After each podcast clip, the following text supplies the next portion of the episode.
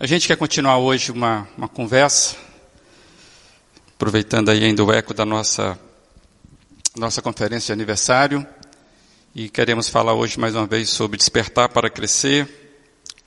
E hoje o desdobramento do tema é lutando contra o distúrbio de crescimento. Está aí para você esse tema. Na semana passada, nós falamos aqui sobre o filho do meu amigo. Vocês lembram? O filho do meu amigo que apresenta problemas de crescimento. Por causa disso, esse meu amigo então começou a providenciar um tratamento de nutrientes que possam despertar as células de crescimento do seu filho. É, e assim ele espera que o filho volte a crescer. Esse menino nasceu normal e desenvolveu, né, teve um crescimento natural, um desempenho dentro do esperado, mas por alguma razão ele parou de crescer. O que aconteceu nele ainda não se sabe exatamente, porque são muitas possibilidades. É, não se sabe exatamente o que fez que o, o baixo crescimento acontecesse na vida dele. É, mas o que se sabe é que algo dentro desse menino está é, tá roubando a energia, está roubando a vitalidade das células de crescimento. E então, está provocando nele o que os especialistas chamam de distúrbio de crescimento.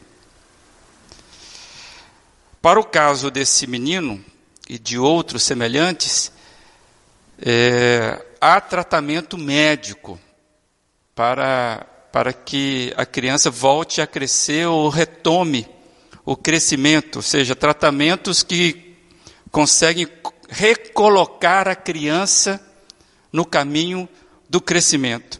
E a esperança do meu amigo é que isso dê certo, que esse tratamento desperte a célula de crescimento desse, desse filho. A gente conhece outro fenômeno, por certo você conhece o fenômeno que eu vou dizer. A gente conhece é, também um fenômeno que acontece no ser humano que traz baixo crescimento, mas é um fenômeno que é uma condição genética. Eu estou falando aqui do do nanismo. É aquela pessoa anã. A pessoa anã, ela, ela já nasce com esse transtorno. Ela é uma deficiência de crescimento que se percebe muito cedo, inclusive quase que logo após o nascimento. É, uma pessoa anã, ela tem uma mutação genética que afeta os ossos, impedindo que ela cresça. Em suma, o anão é uma pessoa que nasceu para não crescer fisicamente. Ao contrário do nanismo, né, que tem essa dificuldade, ou seja, que as causas são genéticas, né, os sintomas aparecem logo no nascimento, logo nos primeiros dias. O distúrbio de crescimento infantil, que é o caso do filho do meu amigo, ele pode ter sérias ou várias causas. E, e essas doenças né, crônicas, elas estão, então elas se apresentam num caminhar a criança adquire isso em, de, em determinado momento. Por isso que se, se tem o tratamento. Não se trata um anão, existe até alguns, a gente vê isso aí, mas geralmente o anão ele não vai ter resultados, porque é uma questão já que ele nasce com isso, com esse, com esse distúrbio de crescimento.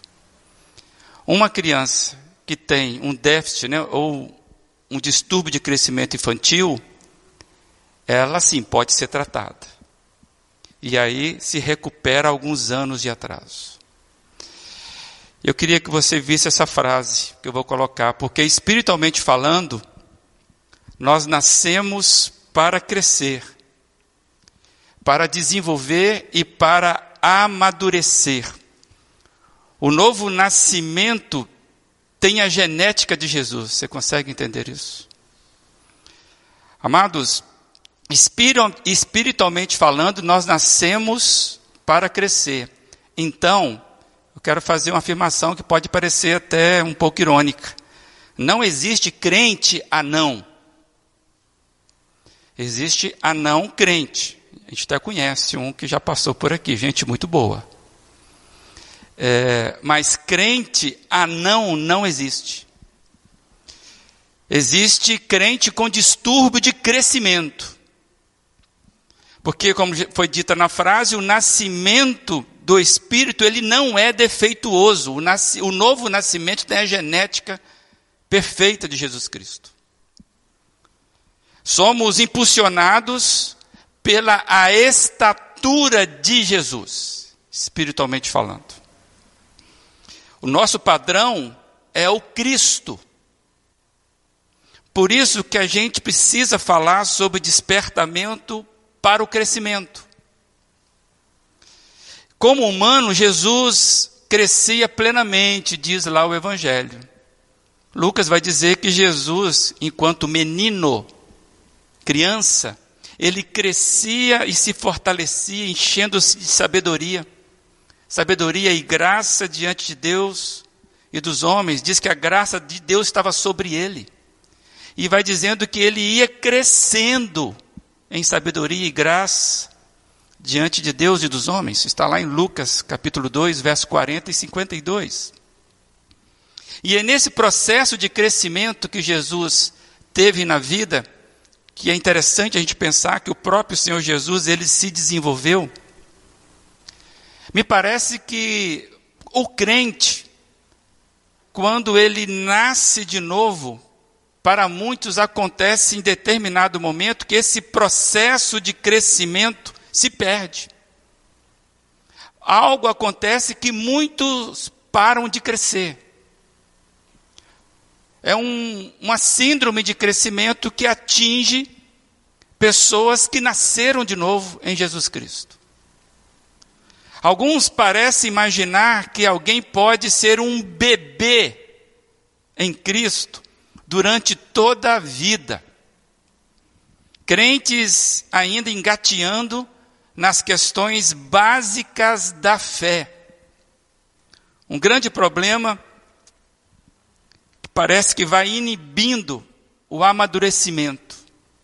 E quando isso acontece, amados, o crescimento ele ele é visto como algo opcional. Muitos acham que se aprofundar, por exemplo, é, nas questões espirituais, buscar um, um aprofundamento nas coisas, isso é para pessoas especiais, vocacionados. Hoje é dia do pastor, então o pastor tem que fazer isso mesmo.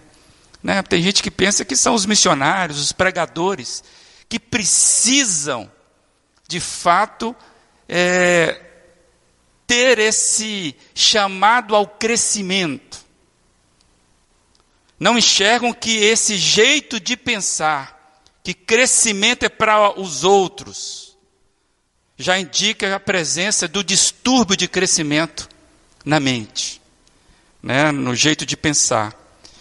E esse jeito de pensar que eu não preciso crescer tanto assim espiritualmente, isso precisa ser combatido porque isso não combina com a vida cristã. Como dissemos, nós nascemos para crescer.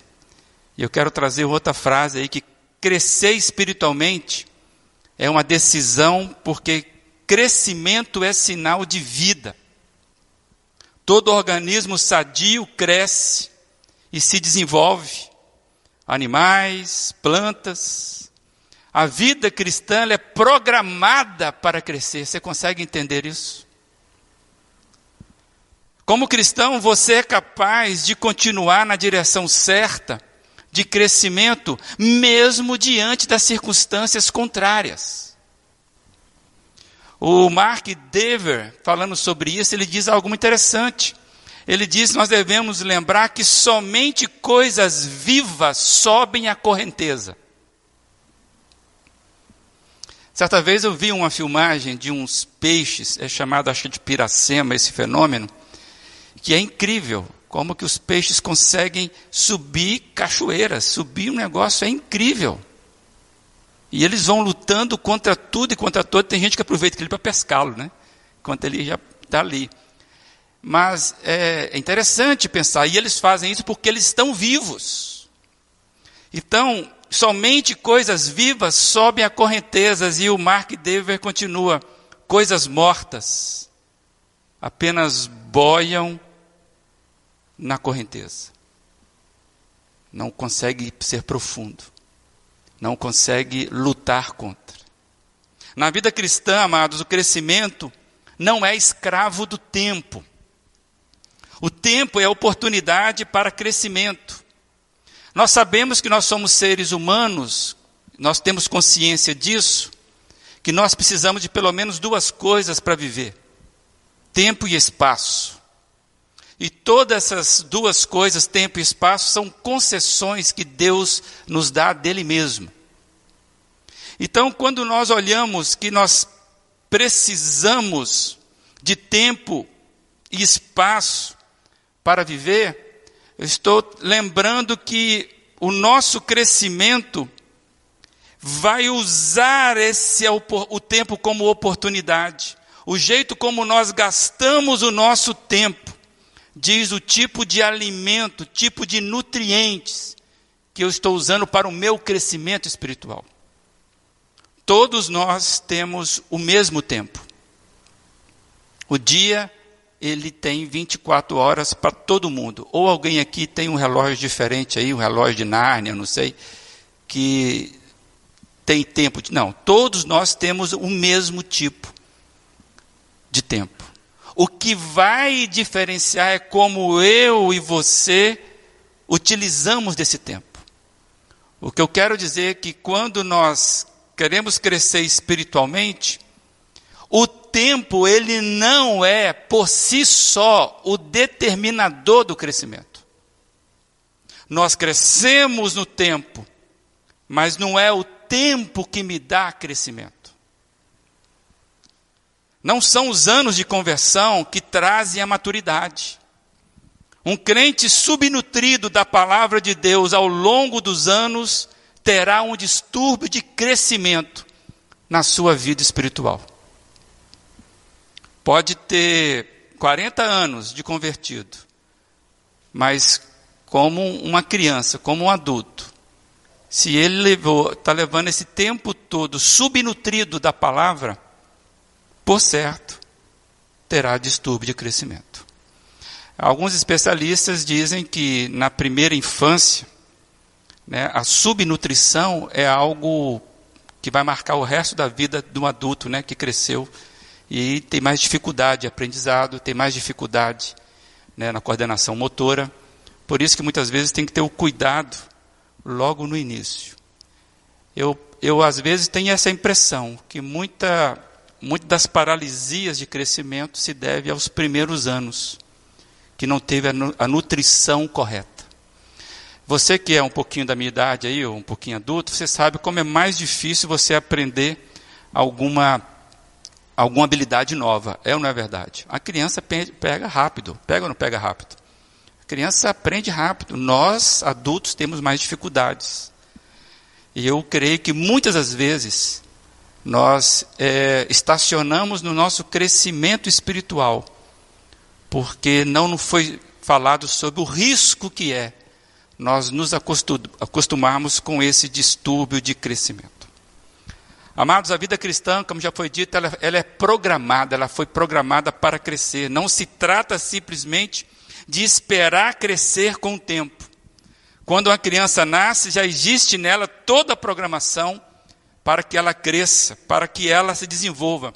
Inclusive os médicos hoje, eles já conseguem até calcular a altura que uma criança vai ter. É incrível isso. A gente já sabe até, olha, seu filho vai ter, seu filho vai ser maior do que você. Mas mesmo o médico fazendo esse prognóstico, ou a criança, o ser, ela vai precisar de, de que ela viva com os nutrientes corretos para que ela alcance o potencial dela. Ela vai ter que se esforçar, ela vai ter que querer falar, ela vai ter que querer andar, ela vai ter que querer comer, para que o crescimento dela seja alcançado para aquilo que ela foi programada. Em suma, nós estamos falando aqui já há algum tempo, para crescimento é necessário esforço. Não é a fala daquele médico que vai garantir que seu filho cresça. O que o médico está dizendo é: há uma estatura que seu filho vai alcançar desde que ele se esforce, ele se alimente, ele busque crescer. Então o problema não está no diagnóstico do médico.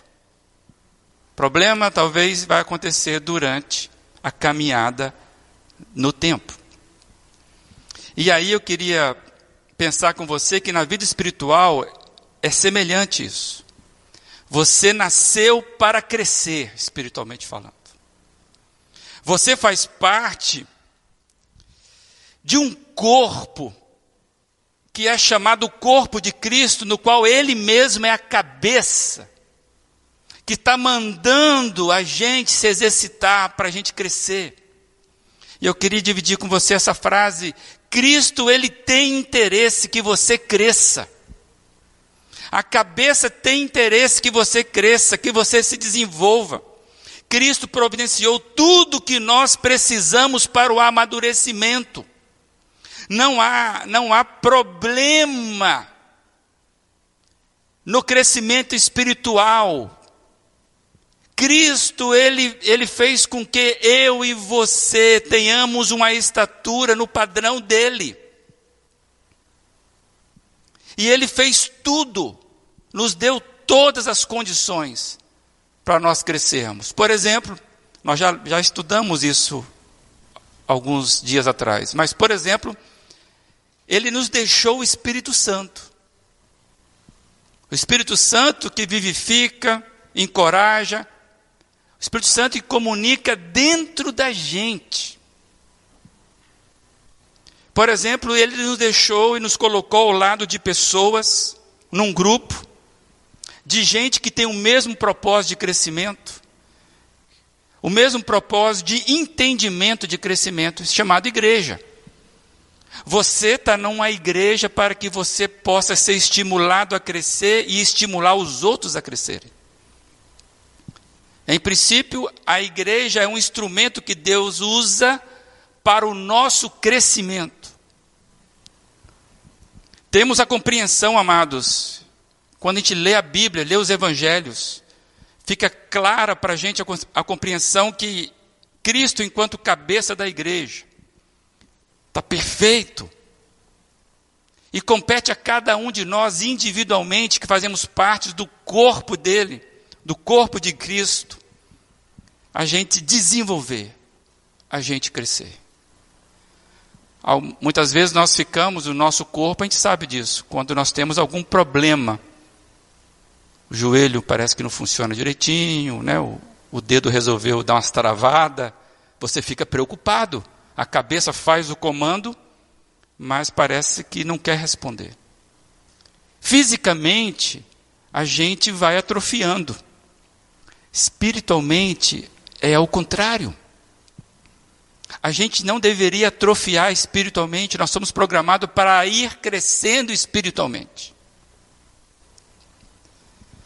Mas é preciso, amados, empenho, desejo, é preciso que haja esforço, busca, dependência, intimidade, santidade. Na vida cristã não há maturidade espontânea, não há maturidade instantânea, não há, não existe crescimento espiritual automático. É muito preocupante quando um crente não tem interesse em crescer. É preocupante, é que nem quando a mãe vê um filho que está sem apetite para comer. Opa, tem algo errado. Uma criança em fase de crescimento, ela tem apetite. Né? Quem tem filho pré-adolescente aí, misericórdia, parece que quer comer até a barra da, né, da, da panela. Isso é o natural. Apetite para crescer, porque está pedindo isso. Espiritualmente, nós nunca deveríamos deixar de termos apetite para crescer em intimidade e conhecimento, de vivência, de experiência novas com o Espírito Santo. É isso que a Bíblia nos fala. Então, quando um crente não tem apetite para o crescimento, tem algo muito errado com ele.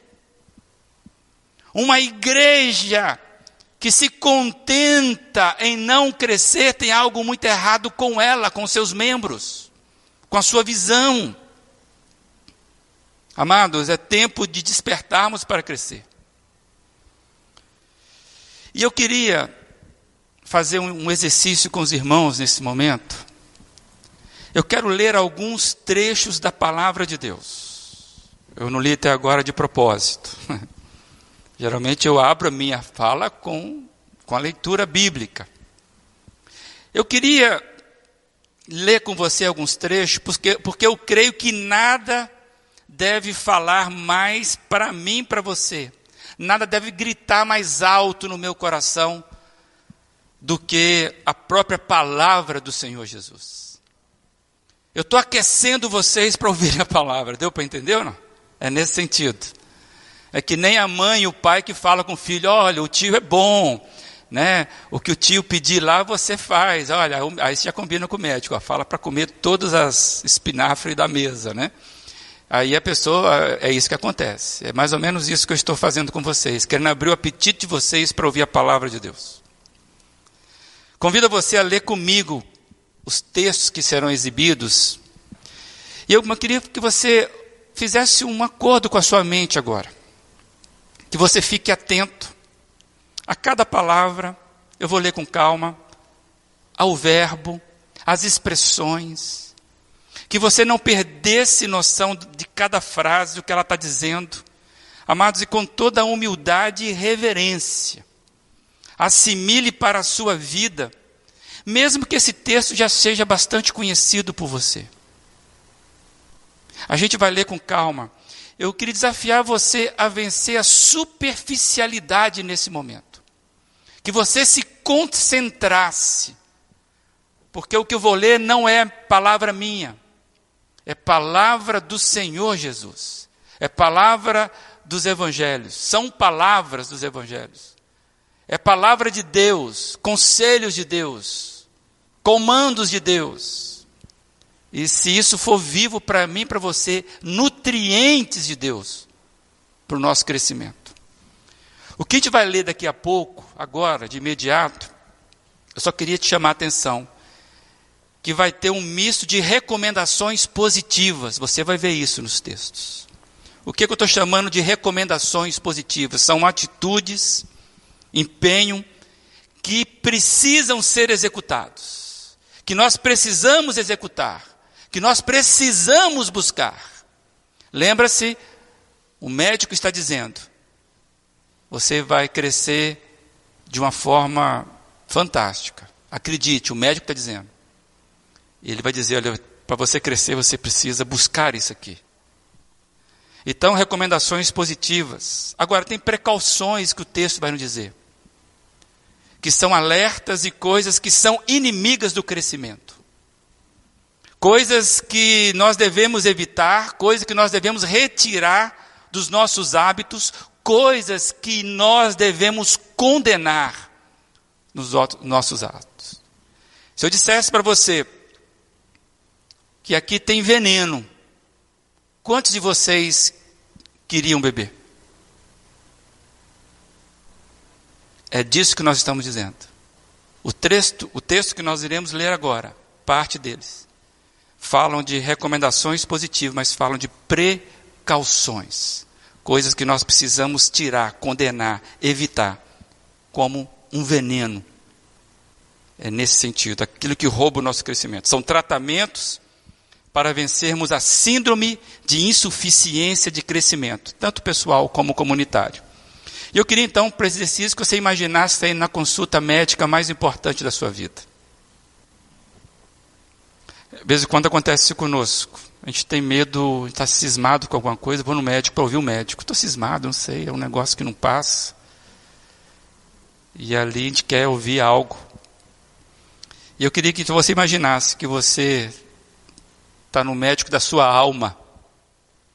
E esse médico vai diagnosticar o seu crescimento. Como anda o seu crescimento. Tá bom? Tudo certo? Se você acha que você ficando de pé, você está mais atento, você fica de pé. Mas não se distraia durante as leituras. Tudo bem? Eu queria orar antes. É a palavra do Senhor que vai ser lida. Eu queria que você fizesse essa oração junto comigo. Que você ouvisse para você, tão somente para você, a recomendação de crescimento que Deus tem para nós. Nosso Deus e Pai, para a gente é um privilégio poder abrir a tua palavra e lermos de forma coletiva, submissa, ó Deus, a cada detalhe. Muito obrigado porque o Senhor usou homens, pessoas inspiradas, e nós temos esse texto na nossa língua. Ó Pai, isso nos atraiu, que hoje mais uma vez possa ser palavra viva para nós que seja tratamento, ó Deus, para mim, para essa igreja, para cada um dos meus irmãos e amados que estão nos acompanhando. Em nome de Jesus, fala conosco, Pai. Amém? Amém. 2 Pedro 3,18, está dentro do contexto que nós temos estudado aqui. 2 Pedro 3,18, vou ler duas, dois versos da carta de Pedro. Diz assim: Antes Crescei na graça e no conhecimento de nosso Senhor e Salvador Jesus Cristo. A Ele seja a glória tanto agora como no dia eterno. Antes crescei na graça e no conhecimento de nosso Senhor e Salvador Jesus Cristo. A Ele seja a glória, tanto agora como no dia eterno. Pedro vai dizer ainda no seu capítulo 2, primeira carta de Pedro, versos 1 a 3: Portanto, livrem-se de toda maldade e de todo engano, hipocrisia, inveja e toda espécie de maledicência. Como crianças recém-nascidas, desejem de coração o leite espiritual puro, para que por meio dela, dele cresçam para a salvação, agora que provaram que o Senhor é bom. Você pegou as palavras?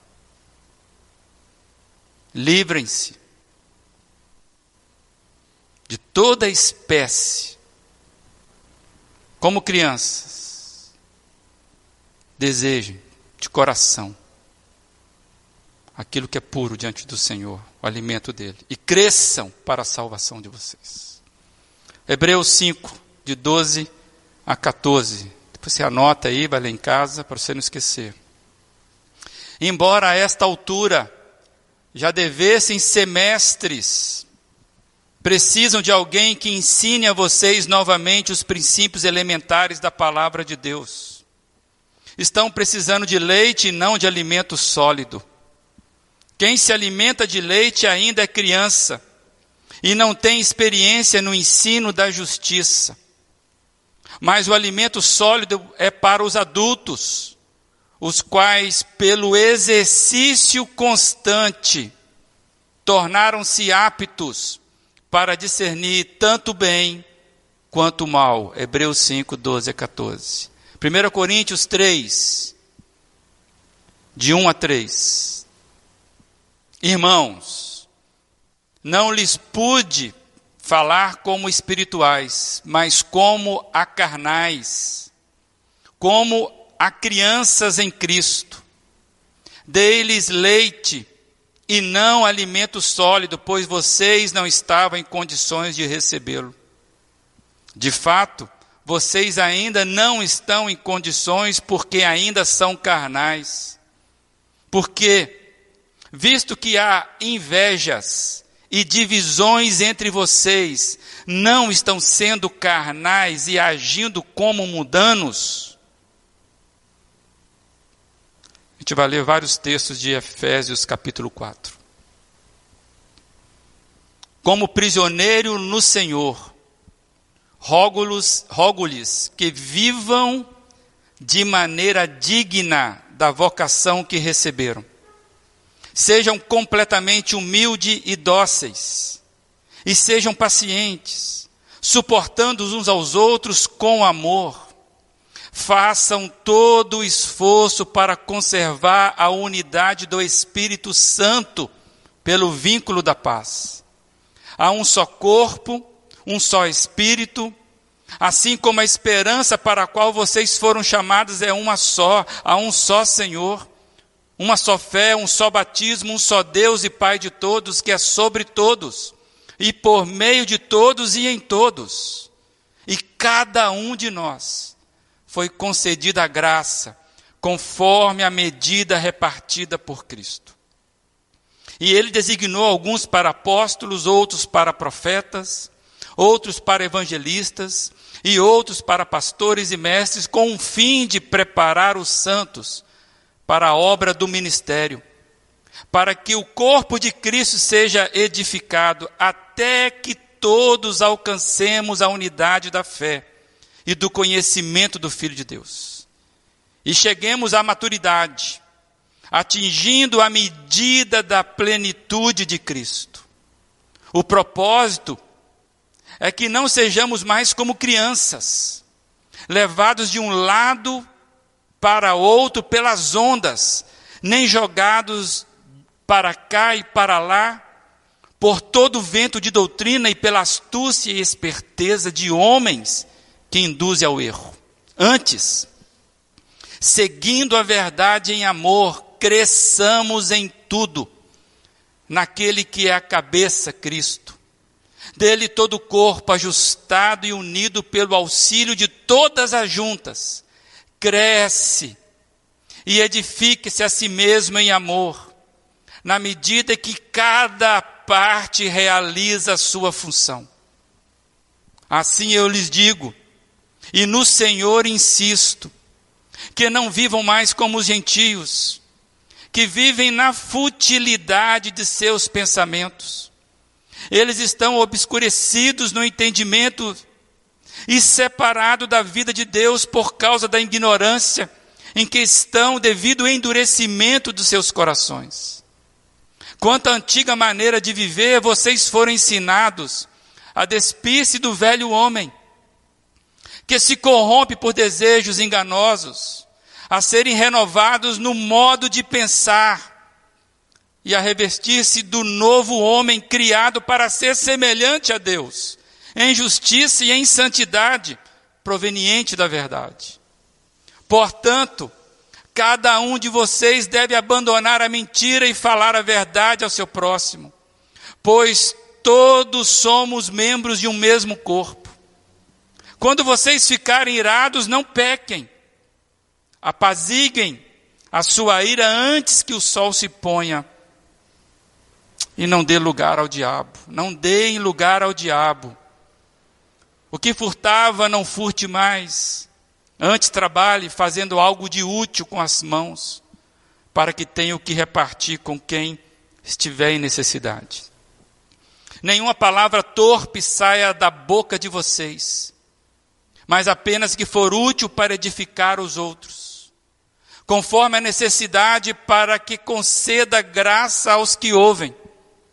Não entristeçam o Espírito Santo de Deus, com o qual vocês foram selados para o dia da redenção.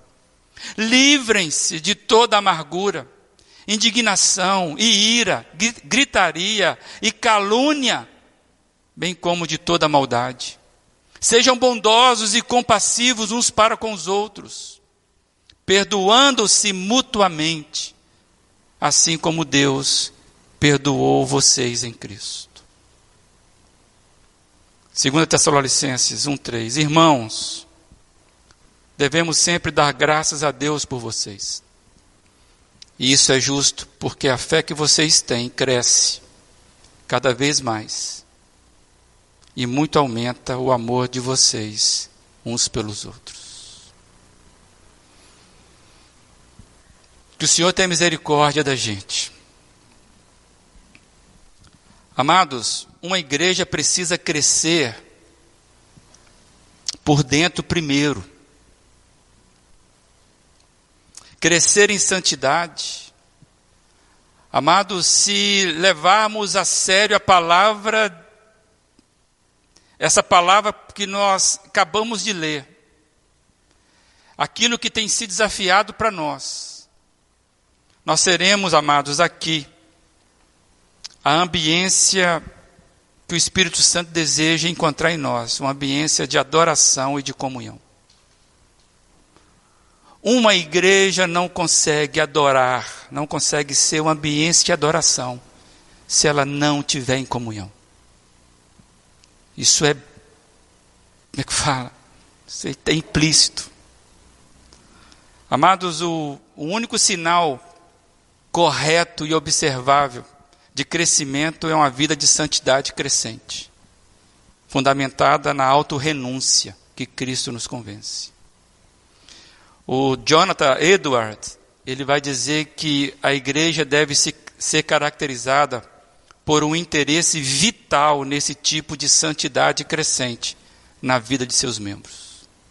A única forma de nós sermos reconhecidos. Você ouviu muita coisa diretamente da palavra de Deus. Talvez alguma coisa te chamou a atenção. E eu queria te fazer uma pergunta para terminar, para encerrar isso.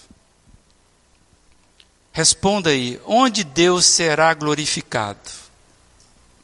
Na estagnação ou no crescimento? Você já sabe a resposta. É uma pergunta que você sabe.